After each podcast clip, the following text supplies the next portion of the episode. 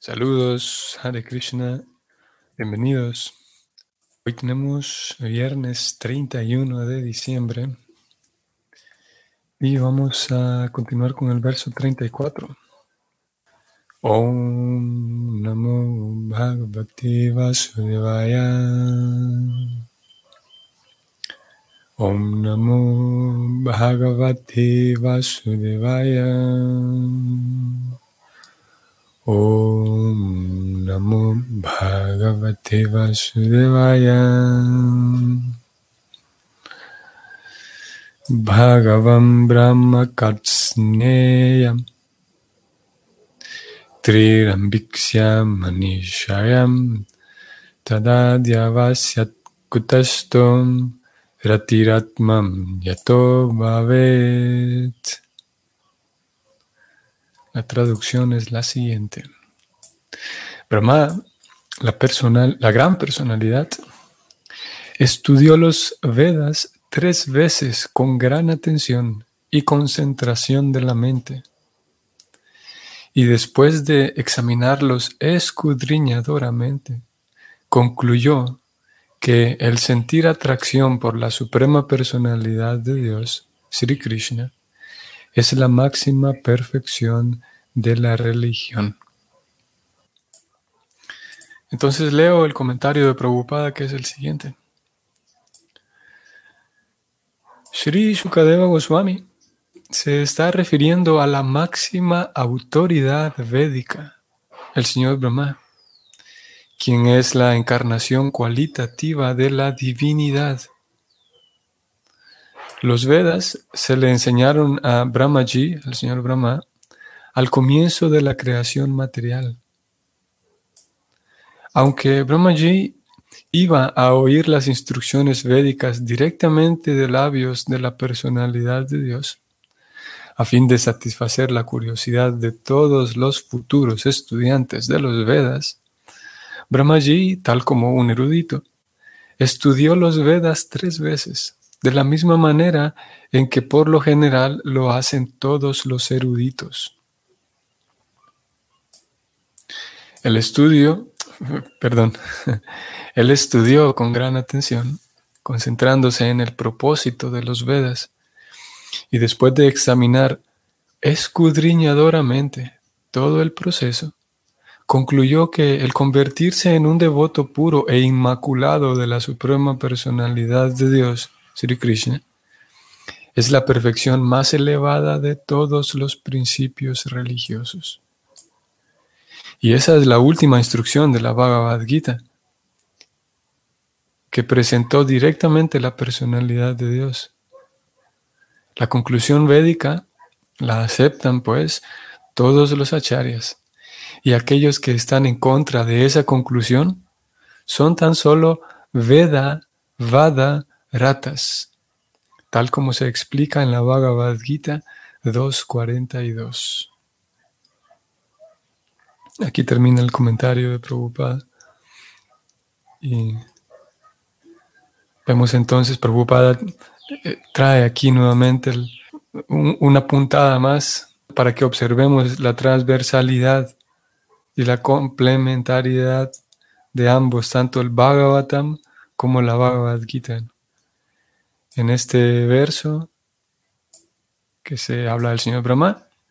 Y el señor Brahma concluyó que dedicarse por entero a la suprema personalidad de Dios es la máxima perfección, la máxima perfección de la religión. Mientras que, vamos a ir allá también, estamos 1866 de la Gita, en donde Krishna recomienda esto para Arjuna y le dice, Abandona todas las variedades de religiones y tan solo entrégate a mí. Yo te liberaré de todas las reacciones pecaminosas, no temas. O sea, abandona tu esperanza en que cualquier tipo de procedimientos, cualquier tipo de rituales, cualquier tipo de, cursos, cualquier tipo de conocimiento te va a dar plena satisfacción. Abandona todo todas las esperanzas que tengas en eso y entrégate a mí. Vuélvete simplemente un devoto inmaculado, un devoto mío. No te preocupes, Arjuna. Voy a volver al verso del Bhagavatam hoy. Y encontramos aquí que el señor Brahma llegó a esa misma conclusión. Y así vamos a darnos cuenta a lo largo del Bhagavatam que los principales personajes que figuran en el Bhagavatam, de hecho, figuran en el Bhagavatam porque han llegado al mismo punto de vivir la máxima perfección de la religión, la cual es entregarse en una relación amorosa a Dios. Por esa razón forman parte del Bhagavatam y es a dónde pretende llevarnos el Bhagavatam. No, vamos a decir mejor que habiendo leído la Gita, idealmente es que la persona, tal como Arjuna, quedó convencida por Krishna. Habiendo leído la Gita, la persona entonces queda convencida de que sí, realmente vale la pena eh, eh, adentrarse más en la vida religiosa o en la vida espiritual, digamos. Y es así como la persona entra al Bhagavatam sabiendo ya qué es lo que le espera. El vamos a decir que el Bhagavatam eh, em, presenta ya el objetivo último, que en la Gita fue únicamente em, mm, em, dado a forma de introducción, fue introducido nada más. Porque esa conclusión de la Gita, voy a volver aquí al 1866, esa conclusión de Krishna diciéndole a Arjuna, entrégate a mí, no te preocupes, no tengas miedo, no te preocupes, Arjuna, entrégate a mí, esa conclusión la encontramos en el capítulo 18, que es el último capítulo. Y en el verso 66, o sea, al final de la Gita, Krishna dice esto. Por lo tanto, no nos damos cuenta de qué pasó con Arjuna después, no sabemos qué, qué, ocurrió después de eso. Y es ahí donde viene el Bhagavatam, que el Bhagavatam mm, em, parte de esa misma conclusión parte de la idea y, también supone el Bhagavatam que el estudiante em, comparte, al menos en teoría, el, estudiante del Bhakti, al menos en teoría, sabe que la máxima perfección es entregarse a Dios en esa relación amorosa. Tal vez él como individuo no, no puede entregarse porque sus diferentes circunstancias no se lo permiten, pero por lo menos en teoría sabe, comprende al menos el punto de la máxima perfección, que es entregarse y restablecer la relación original con Dios, que es de pleno servicio y entrega a Dios, en donde el alma sale completamente beneficiada. Una entrega que no tiene que ver con la explotación, que lo hemos hablado tantas veces. Una entrega a Dios que, que no tiene que, que en donde el alma no queda olvidada y en donde el alma no queda pisoteada, sino al contrario en donde el alma, en esa entrega a Dios, recibe tanta, e, es, golpeada por, una, por un flujo interminable y tan intenso de amor de parte de Dios, que el alma no quiere otra cosa más que estar sirviendo a su querido Señor. Y servir a su querido Señor implica o incluye eh, cinco principales relaciones, esto ya lo sabemos, la relación eh, la relación que cada alma puede tener con Dios.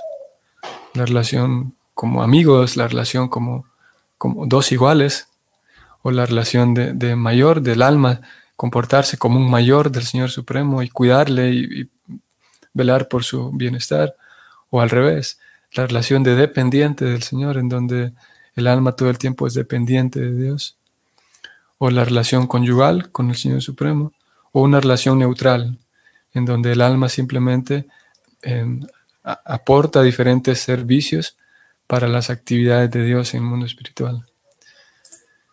Y esa es la perfección de la religión. Y vamos a ver al sánscrito, voy a subir un poco aquí al sánscrito. Y vamos a encontrar un par de palabras. Manishaya Adyavasyat. Estas dos palabras que aparecen en la segunda y la tercera línea. Y Manisaya Prabhupada aquí lo traduce como con gran atención erudita. O sea, con no solamente memorizando el conocimiento que había recibido, sino tratando de comprenderlo, tratando de, de, poner toda su inteligencia ahí, toda su capacidad intelectual allí. Ustedes recordarán que, ¿cómo se irá ya también? Bhagavad Gita 9.20 Prabhupada escribe que el servicio devocional comienza con el canto del mantra Hare Krishna, a la par del intento de entender a Krishna en verdad. El intento de uno por entender a Krishna en verdad. Y eso, ese intento de uno supone que uno pone su inteligencia, que es lo mismo que estamos leyendo aquí del señor Brahma. Vuelvo al verso del Bhagavatam. Manishaya, el señor Brahma estudió este tema con atención erudita. Y claro, uno podría decir que yo no soy un erudito, pero llevado esto a nuestro, nuestro propio caso individual, es nuestro propio intento de ponerle atención a lo que estamos leyendo y escuchando y tratar de entenderlo. Tratar de, es un doble esfuerzo. El primer esfuerzo con atención y el segundo esfuerzo es tratar de entender aquello que, es, que estoy estudiando, aquello que estoy leyendo, aquello que estoy escuchando. Porque eso, de acuerdo con Prabhupada, aquí en el 920, vuelvo a la Gita, que ese intento por entender a Krishna en verdad ese es el, inicio y es la base del servicio devocional. Al mismo tiempo que vamos cantando el mantra Hare Krishna, nuestro propio intento, nuestro propio esfuerzo, con intención, con, de manera intencional, eh, tratar de comprender a Krishna. Y vuelvo al Bhagavatam, fue lo que hizo el señor Brahma. Y al mismo tiempo, vean qué interesante esto otro, la segunda palabra es Adyavasyat, Prabhupada traduce aquí que él entonces pudo comprobarlo. Lo comprobó. Ustedes están viendo aquí la pantalla, como, como él lo traduce así. Lo comprobó. Curiosamente, en la traducción, Prabhupada ya no incluye, en su traducción completa del verso, ya no incluye esto de que, de que el señor Brahma lo, lo, lo comprobó. Prabhupada solamente aquí dice que él concluyó que servir a Dios es lo mejor, o sentirse atraído de manera espontánea por Krishna es lo mejor. Y Prabhupada también sí incluye esto de que los examinó escudriñadoramente, que sería lo mismo que eh, estudiarlos con atención erudita, escudriñadoramente. Eso sí lo incluye aquí Prabhupada, que el señor Brahma hizo ese trabajo. Y eso nos, también nos, nos puede hacer pensar de que no hace falta ir eh, a toda prisa, no hace falta ir a avanzar lo más rápido posible, al menos en cuanto a si ya terminé de leer el Bhagavatam o ya terminé de leer la Gita, sino más bien tratar de ir escudriñadoramente, examinarlos. Esto tiene que ver directamente con lo que hemos venido diciendo de la sucesión discipular. La sucesión discipular no tiene prisa en que uno se acabe y lea estos libros ya y, que venga el siguiente, el siguiente libro, el siguiente libro, el siguiente curso. No hay necesidad de ir a, toda prisa. Sí hay necesidad de aquello que voy leyendo, examinarlo detenidamente, prestarle atención, poner mi inteligencia ahí. Y eso significa o podría significar, podríamos incluir en el acto de examinar escudriñadoramente, para darse un simple ejemplo, Prabhupada habla con tanta frecuencia, por ejemplo, del disfrute de los sentidos. ¿A qué se refiere Prabhupada o los libros a qué se refieren con el disfrute de los sentidos? Y bueno, tantas, prácticamente con todo lo que vamos leyendo podemos detenernos y examinar cada cosa de manera detenida, escudriñadoramente. Y eso nos, nos crea, entonces, nos garantiza de que vamos a ir absorbiendo de mejor manera el servicio devocional y dando pasos más sólidos. Examinar escudriñadoramente, por ejemplo, hemos venido hablando estos últimos días. ¿Qué significa sucesión discipular? ¿Qué busca la sucesión discipular? Eh, ¿qué, ¿Qué espera la sucesión discipular de un estudiante, por ejemplo? Mi realidad ahora es que soy un estudiante. ¿Qué espera la sucesión discipular de mí como estudiante? Eso sería un trabajo de escudriñador para entonces estar seguro de que estoy siguiendo como debe ser.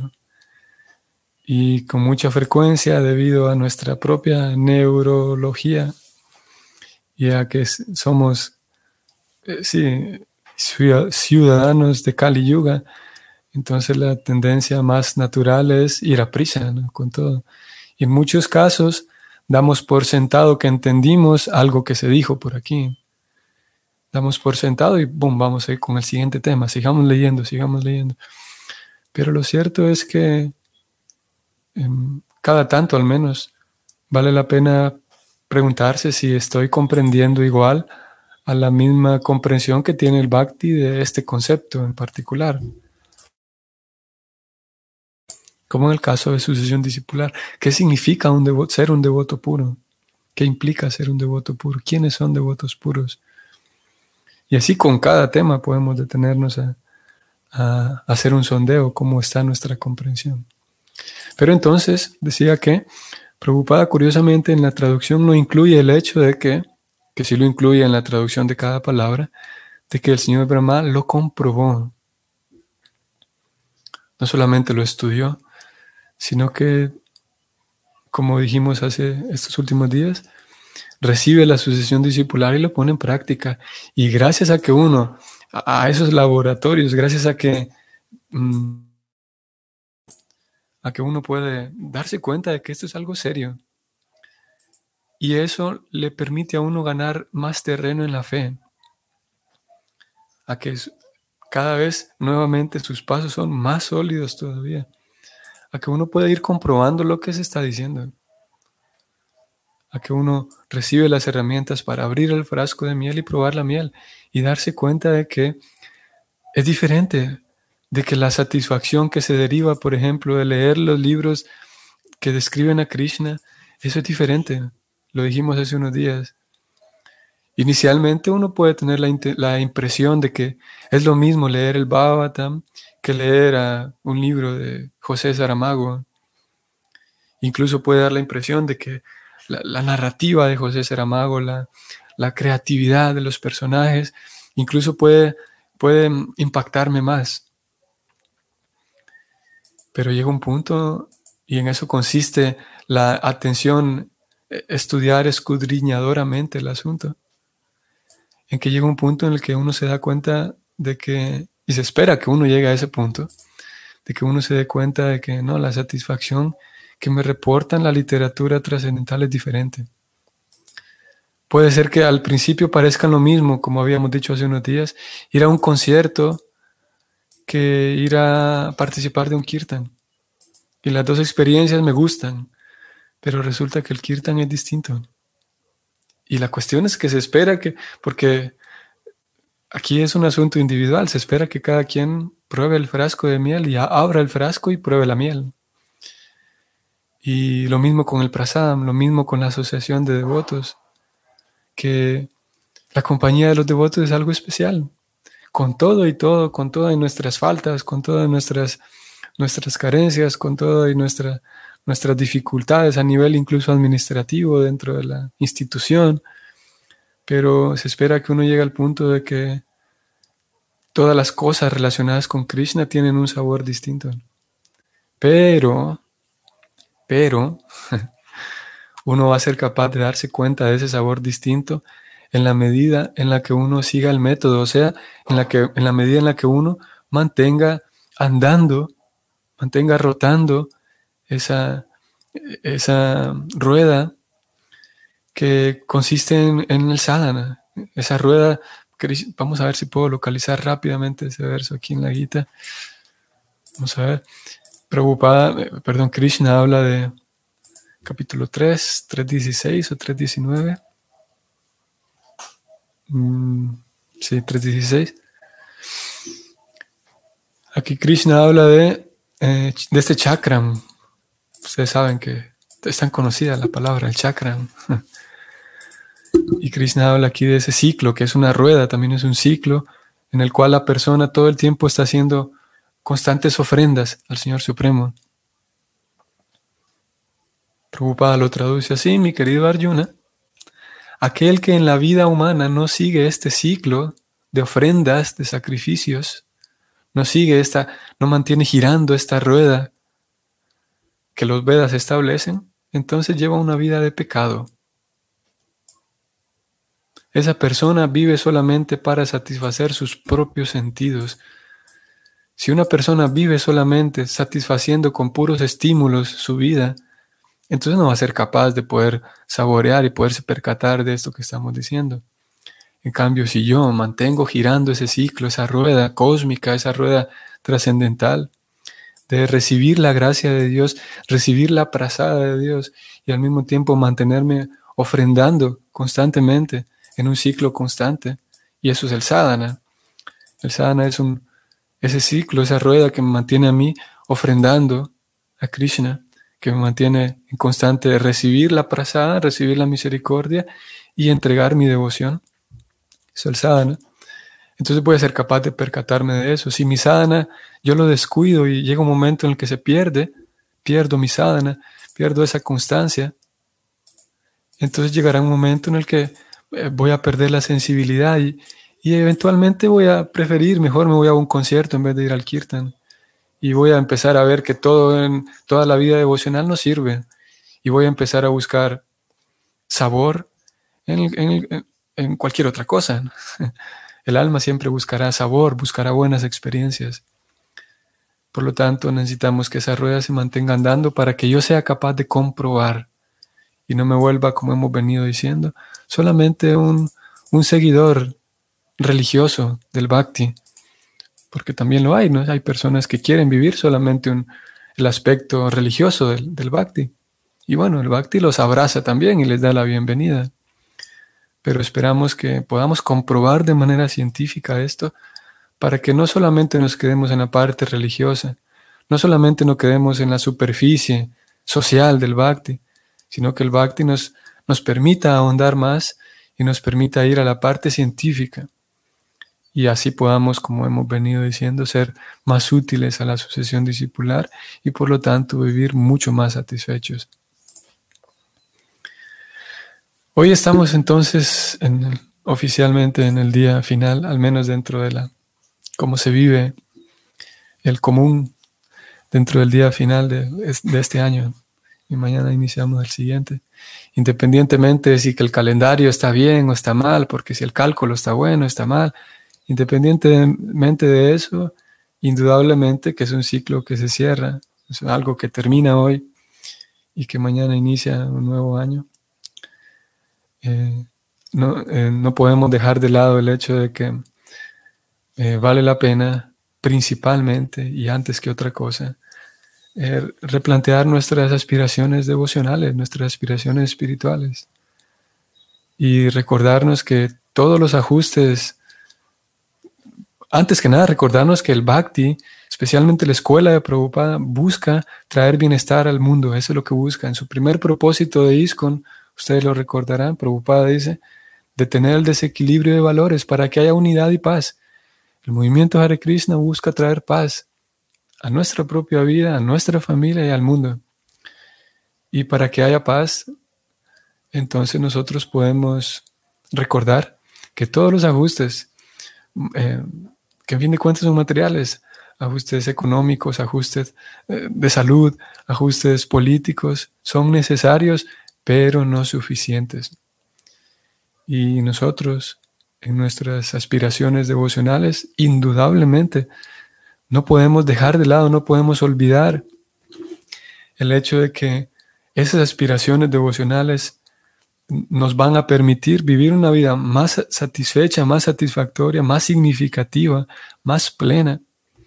Y seremos capaces de aportar, como comúnmente se dice, nuestro pequeño grano de arena a que el planeta sea mejor. Y la forma en la que Prabhupada propone a ustedes y a mí de hacer un planeta mejor, como hemos venido diciendo también estos días, es ser un ciudadano pleno, satisfecho, que, que otras personas observen en mí que la vida devocional es real, que otras personas puedan observar en mí de que ser un religioso no significa ser un dogmático y, infantil que me voy a pelear con todo el mundo porque mi Dios es el mejor. Porque ya es la sociedad misma y tal vez ustedes, yo al menos, estamos cansados de eso, más de lo mismo. Sin embargo, si podemos llevar una vida devocional plena, satisfecha, que, que, realmente la viva, aterrizada en mi propia vida, que pueda ser capaz yo de expresar esa vida devocional y espiritual en la cotidianidad, en la forma en la que convivo con los demás, eso indudablemente será atractivo para otros. Porque si bien en verdad puede dar la impresión de que el mundo está en, y sin duda hay, hay muchos caos por varios, por, por todos lados, pero al mismo tiempo hay muchas personas, muchas almas nobles, muchas almas que están eh, eh, a diferentes niveles, desesperadamente buscando respuestas. Hay muchas almas que están buscando eh, respuestas, buscando algo espiritual genuino. Hay muchas almas que están buscando ejemplos de vida coherente. Y si nosotros podemos expresar esa devoción, habrá indudablemente personas que se sientan atraídos a la vida devocional.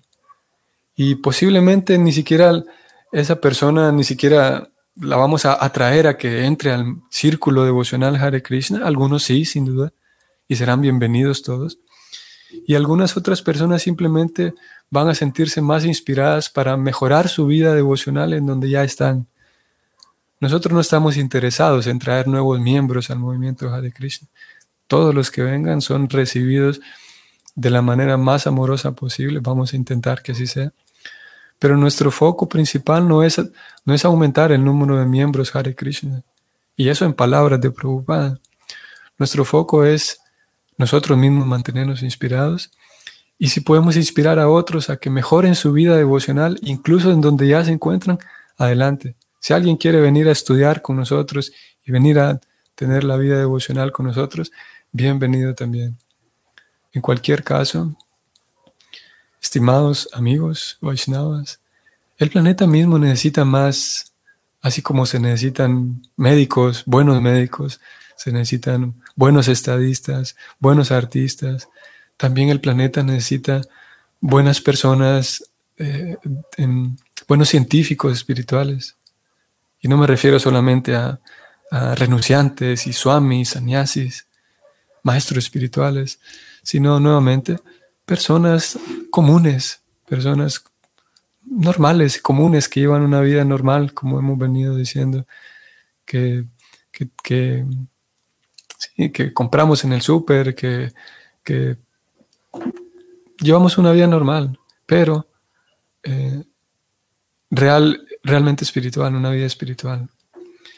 Y eso es, es muy necesario en, la sociedad porque por tantas razones y una, una razón más que hemos dejado de lado hoy es que en muchos círculos da la impresión, porque se, se, enseña eso, se mal enseña eso, se confunde a la gente con la falsa idea de que la religión no sirve, de que la religión está estorbando en la, en la sociedad. Y hay mucha gente que tiene esa impresión y hay mucha gente confundida con esa idea de que la religión es un estorbo y de que si pudiéramos por fin eliminar todas las religiones, todas las iglesias, por fin la humanidad viviría mejor. Y lo cual es una conclusión terrible, es una conclusión cruel, porque, y claro, sabemos que hay muchos charlatanes y estafadores dentro de la supuestamente vida espiritual. Pero si las personas en general pueden, como les decían, pueden observar en nosotros nuevamente que aquí estamos, Llevamos abiertamente una vida devocional. No es que solamente practicamos yoga o practicamos, no, llevamos una vida religiosa, somos religiosos. Esta es nuestra religión. No es que, porque a veces da como, eh, no sé si como cierto temor a decir que sí, esta es una religión. Porque claro, lo que acabamos de decir, algunas personas tienen ese recelo con la religión. Pero lo cierto es que, las personas puedan darse cuenta que aquí estamos. Esta es nuestra religión. No solamente que practicamos un tipo de yoga, sí, eso es verdad, pero, pero en realidad esa es nuestra religión. Nuestra religión que consiste en, como es el, significado en sí de religión, es vincularme con Dios. Y esta es nuestra religión, se llama Bhakti Yoga. Y, y eso las personas puedan ver de que sí hay personas religiosas, cuerdas, lúcidas, amables, gentiles, que son caballeros, que son damas, que son inteligentes, que no, que no solamente buscan pelearse con otros para ver quién es el mejor, sino que realmente estamos satisfechos y que les estamos abriendo nuestras puertas de nuestros centros y nuestro corazón a todos aquellos que quieran formar parte de esta familia. Eso es lo que puedo decir en relación al final de este año y al principio del siguiente. Y es en un sentido así más eh, romántico, podría decir, de recibir a todos en la familia devocional. Eh, de mi parte, debo decir que, que eh, para mí es una enorme fuente de, satisfacción el poder realizar esto y saber que es de utilidad para algunos de ustedes. Y ha sido, y, sin duda que, y creo que es la principal fuente de, satisfacción para mí, mantenerme realizando estas lecturas. Pero me queda todavía una pequeña, una pequeña inquietud. Y es que para mí sería mucho más completo el poder hacer estas lecturas, pero al mismo tiempo tener una convivencia más cercana con, con ustedes. La mayoría de ustedes no sé ni, exactamente ni dónde viven, ni de dónde, dónde es que están. Lo que quiero decir es que la vida devocional es más completa todavía cuando uno convive con los demás, cuando uno tiene un espacio, un lugar en donde uno pueda ser, en donde uno pueda expresarle a los demás devotos esa devoción, donde uno pueda servir con amor, con, con pequeños gestos, pueda servir a los demás. Y esa, ya ese, ese otro nivel ya no lo podemos llevar a cabo porque de momento la tecnología nos permite solo esto. El avance tecnológico nos permite solamente, ustedes sentados allá, yo sentado aquí, estudiar de esta manera, que es algo genial, increíble. Hace 50 años no se hubiera podido esto, jamás. Y sin embargo hay otro nivel, y ese otro nivel es compartir de manera física compartir con los Vaishnavas. Y si algunos de ustedes no lo han hecho, pues les recomiendo que lo hagan y busquen eh, algún lugar en donde puedan compartir con los devotos. Eso eh, permite una, una, una, expresión y una vivencia de la ciencia devocional mucho mejor. Y claro, el compartir tiene sus, sus cosas, ¿no? porque cada quien es diferente y, y cada quien tiene sus, su forma de ser, algunos, cada quien tiene sus heridas y a veces las convivencias, los círculos devocionales, hay algunas ocasiones en donde uno puede pensar que o esperar que la convivencia devocional es perfecta y que nunca van a haber malos entendidos y ese tipo de cosas. Pero lo cierto es que sí lo hay. En los círculos devocionales también hay malos entendidos y personas que se enojan y, y personas que terminan actuando como no nos imaginábamos que iban a actuar, en fin. Eso también está. Sin embargo, el, el desarrollar relaciones amistosas y profundas, el tener un comportamiento, eh, eh, una convivencia íntima, el, poder intimar con otros, el poder abrir mi corazón y entregar mi servicio a otros Vaishnavas, es algo que está en otro nivel y que potencia nuestra vida devocional. Así que me quedo yo con ese deseo eh, de, poder compartir. Y, bueno, creo que es únicamente un deseo, porque ya que todos estamos en diferentes lugares, es prácticamente imposible que se pueda tener un, espacio para poder compartir, poder tener una convivencia con todos. Sin embargo, cada quien eh, en su lugar en donde se encuentra puede hacerlo. Y eso nos permitirá, como digo, poder ir a otros niveles todavía, poder expresarle esa, esa devoción y esa eh, amistad y amor a los demás Vaishnavas.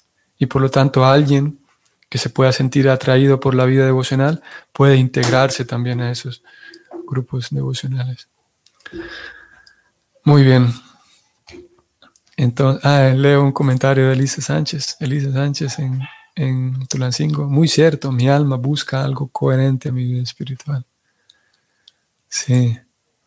Eh, en mi caso igual, Elisa Sánchez. Me siento mucho más pleno en un lugar en donde puedo observar que hay coherencia, que, hay, que hay transparencia. Y así muchas personas que hoy por hoy no tienen la más mínima idea de quién es Krishna, pero en el fondo el alma está buscando eso. y cuando se encuentran con ciertos, ciertas cosas devocionales, ciertos, elementos de la vida devocional, sienten un poco de atracción y puede ser que lleguen a ese lugar tan buscado, puede ser la vida devocional. Muy bien, entonces, estimados eh, Vaishnavas, vamos a detenernos aquí. Voy a enviar un saludo a todos otra vez. Saludos, Elaida, Adelaida, perdón, Adelaida Ávila. Saludos a ti, Nicolás, también. Elisa Sánchez. Gab, Kaf, Hare Krishna. Saludos también, Susana Díaz. Liliana Urbina también, Hare Krishna. ¿Quién más está aquí? Jesús Matilde, Hare Krishna. Norberto Trejo también, Hare Krishna. Reverencias también a usted. Y ya. Y saludos a los demás que no están en el chat, pero. Y bueno, a los demás también que, que vienen y escuchan en la grabación en YouTube y en Spotify, que no participan aquí en directo, pero, pero que sí son escuchas frecuentes. También feliz año. Gracias, Karuna Padma. Hare Krishna. Y bueno, que tengan entonces para quienes van a tener la, convivencia por la noche con sus amistades y seres queridos, que tengan una bonita noche. Y hasta mañana. Hare Krishna.